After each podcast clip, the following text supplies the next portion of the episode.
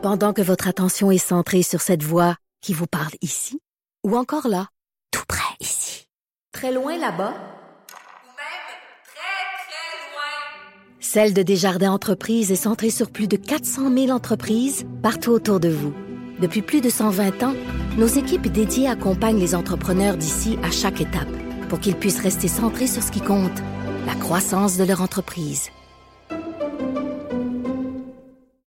Je vous rappelle justement qu'on se quitte euh, que Justin Trudeau euh, a quand même annoncé quelque chose d'important dans, son point de presse sur l'approvisionnement, ce qui est pas mal ce qui retient l'attention du pays au complet, particulièrement chez nous au Québec.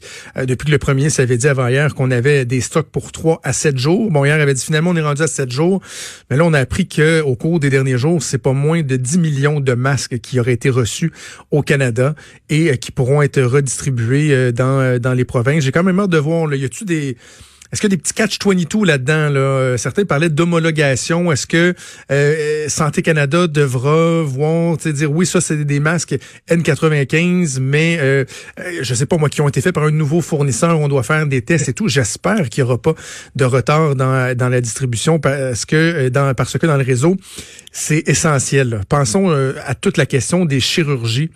Euh, le gouvernement qui dit oui, les chirurgies électives, là, de plus en plus, on va les éliminer. Mais là, ce qu'on comprend, c'est qu'il y a des chirurgies qui ne se font pas. On s'est mis en mode week-end, là, si on veut. Là, donc, euh, vraiment juste ce qui est extrêmement urgent, qui, euh, qui est mis de l'avant.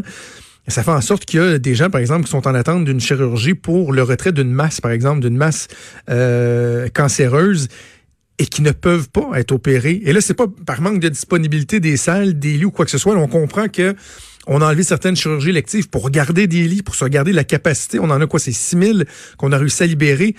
Mais là, c'est plus ça le problème. C'est que même si on veut opérer des gens, on manque de matériel le réseau manque de matériel, donc il euh, faudra euh, donner euh, leur juste rapidement en espérant que ça puisse rassurer les gens du milieu de la santé, qu'on soit en mesure de, de, de, garder nos activités, de protéger notre monde. By the way, Ange Gardien, je commence à être plus capable, juste le dire, là. de protéger notre monde qui travaille fort, de diminuer les craintes des gens qui sont sur le terrain, autant les médecins, les infirmières, les préposés. Pensons même aux travailleurs sociaux, par exemple. Il y a beaucoup de gens qui sont inquiets. On doit mieux les protéger J'espère qu'on sera capable de le faire. Déjà tout pour nous. Merci à Des qui a donné euh, un coup de main en remplacement de Maud Boutet, également à Achille Moinet à la mise en onde et à Frédéric Mocoll à la recherche et Mathieu Boulay aussi à la recherche.